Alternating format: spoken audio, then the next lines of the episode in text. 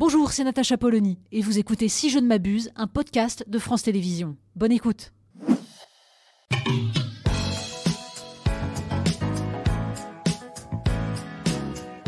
Puisqu'on se demande si la réponse européenne est à la hauteur, Natacha. Bah oui, au lendemain euh, des massacres du 7 octobre, l'Union européenne et les différents États membres ont évidemment adressé leur soutien à Israël. Joseph Borrell s'est exprimé oui, alors vous ne savez pas qui est Joseph Borrell, c'est normal puisque c'est le chef de la diplomatie de l'Union européenne. Et donc il a parlé du droit d'Israël à se défendre conformément au droit international. C'est cette partie de la phrase qui est importante. Mais c'est après ça que ça a dérapé. Oui, quand le commissaire chargé de la politique de voisinage, Olivier Varelli, diplomate hongrois, a déclaré que l'Union allait suspendre son aide au développement à destination de la Palestine.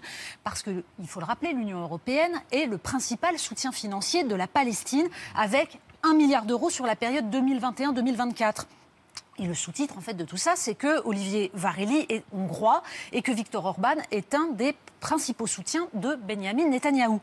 Mais la décision, visiblement, avait été prise par les chefs de cabinet des commissaires lors de leur réunion hebdomadaire, sans aucune consultation des représentants des États membres, d'où le rétropédalage en catastrophe d'Ursula von der Leyen.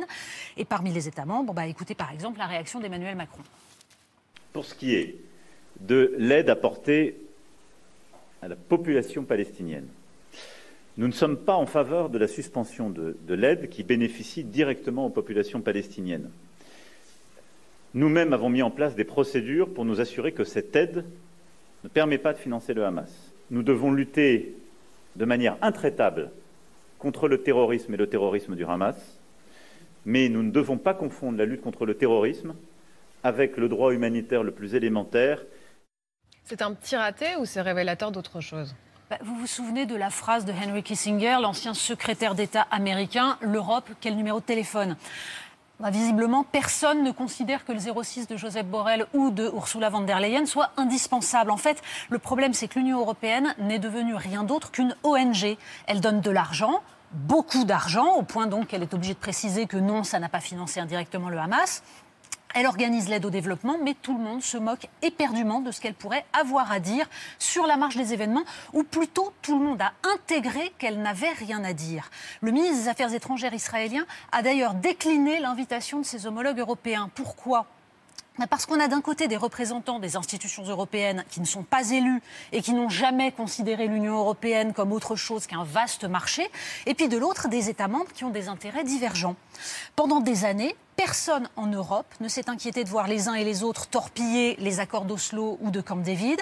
Personne ne s'est inquiété ni de la montée de l'islamisme financée par le Qatar, dont on a découvert qu'il arrosait une partie du Parlement européen, ni de la poursuite de la colonisation des territoires palestiniens. Les Européens étaient occupés à calibrer le volume des chasses d'eau. Maintenant, certains nous disent que ça fonctionnerait mieux si les décisions de politique étrangère étaient prises à la majorité qualifiée et pas à l'unanimité des États. Franchement, on se demande donc, en faisant disparaître la spécificité de la politique étrangère de la France forgée par De Gaulle et Mitterrand, ça serait mieux La question se pose. Alors vous, Monsieur le Président, après l'horreur euh, des massacres en Israël, il y a une catastrophe humanitaire qui est en cours à Gaza. Pourquoi, selon vous, l'Europe est-elle à faune?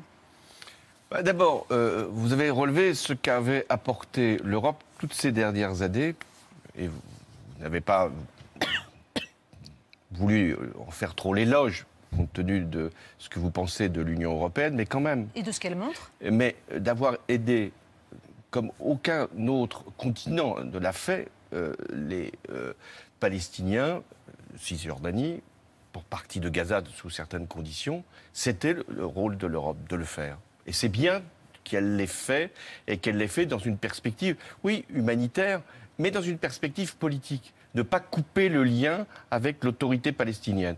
Alors ensuite, vous avez décrit ce qu'est le fonctionnement de l'Europe, c'est-à-dire euh, l'Europe a une politique étrangère au sens où elle coordonne des positions contradictoires car euh, vous l'avez parfaitement relevé, entre le Hongrois euh, qui est totalement aligné et sur d'ailleurs et sur Poutine et sur Netanyahou et l'Espagnol ou l'Italien beaucoup plus ouvert comme nous d'ailleurs, à la question de, du règlement de l'affaire palestinienne, il y a un écart considérable. Alors, est-ce qu'on doit dire, bon, l'Europe, tant pis Je pense que l'Europe, elle peut au moins affirmer des principes, c'est utile dans cette période, et c'est à la France, parce que c'est la France qui joue le rôle majeur. Lorsqu'il y avait le Royaume-Uni dans l'Europe, euh, le Royaume-Uni pouvait aussi peser, mais aujourd'hui, c'est la France. C'est la France depuis d'ailleurs toujours sur cette question-là.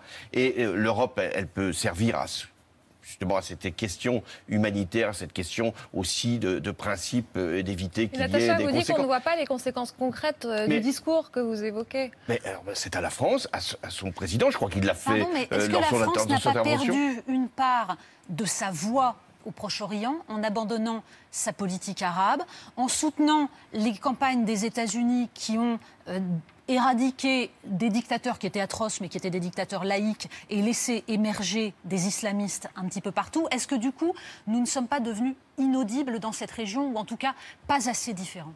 Euh, La politique arabe de la France, c'est quoi? euh, c'est euh, d'avoir des relations depuis longtemps avec ces pays qui ne sont pas dirigés que par des démocrates, vous l'avez sans doute compris. Mais c'est de penser que ces pays-là aspirent à prendre leur place autrement que simplement par euh, les moyens financiers qui sont les leurs et avoir euh, une, euh, une action qui puisse stabiliser la région.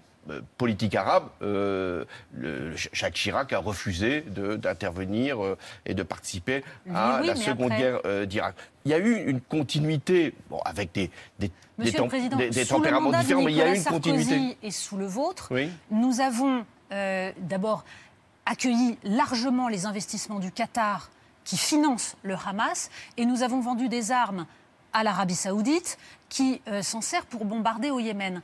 Est-ce que nous avons été naïfs de ce point de vue-là? Alors, euh, il ne faut pas être contradictoire. Euh, vous dites qu'il faut avoir une politique arabe les Arabes. Mais ça dépend avec qui. Ce sont les principaux financiers de l'islamisme. Attendez, euh, sont ce qu'ils sont. Euh, et c'est assez logique que moi-même, j'ai eu des rapports avec euh, les Émirats, avec l'Arabie Saoudite et avec d'autres pays arabes. Sur le Qatar, vous avez sans doute compris qu'il y avait eu une différence entre la présidence de Nicolas Sarkozy et la mienne. Si vous ne l'avez pas compris, je peux vous donner des éléments. Légère suffisamment pour euh, avoir euh, un certain nombre de conséquences euh, directes, y compris sur un, certain nombre d'investissements. deuxièmement, sur, l'Arabie saoudite, qui est le pays arabe le plus important, le plus peuplé et le plus déterminant dans, la région. nous avons posé, nous, des principes que les Américains, d'ailleurs, eux aussi ont posés. Et moi, durant, en tout cas, mon, quinquennat, nous avons été parfaitement clairs. Ce qui n'empêche qu'il faut discuter avec ces pays, surtout les pays arabes qui sont extrêmement inquiet de l'Iran puisque dans cette région, il y a l'Iran et il y a les pays arabes. Et là aussi, euh, nous avons tout fait pour euh, signer un accord nucléaire euh, avec l'Iran, parce que c'était pour nous une des façons de stabiliser la région que Donald Trump a déchiré peu de temps après être arrivé aux responsabilités. Et nous avons été aussi toujours d'une très grande fermeté. Merci d'avoir écouté Si je ne m'abuse, un podcast de France Télévisions. Pour ne rien manquer de Célébdo en audio, n'hésitez pas à vous abonner et vous pouvez également retrouver le replay vidéo de l'émission sur France.tv. À très vite.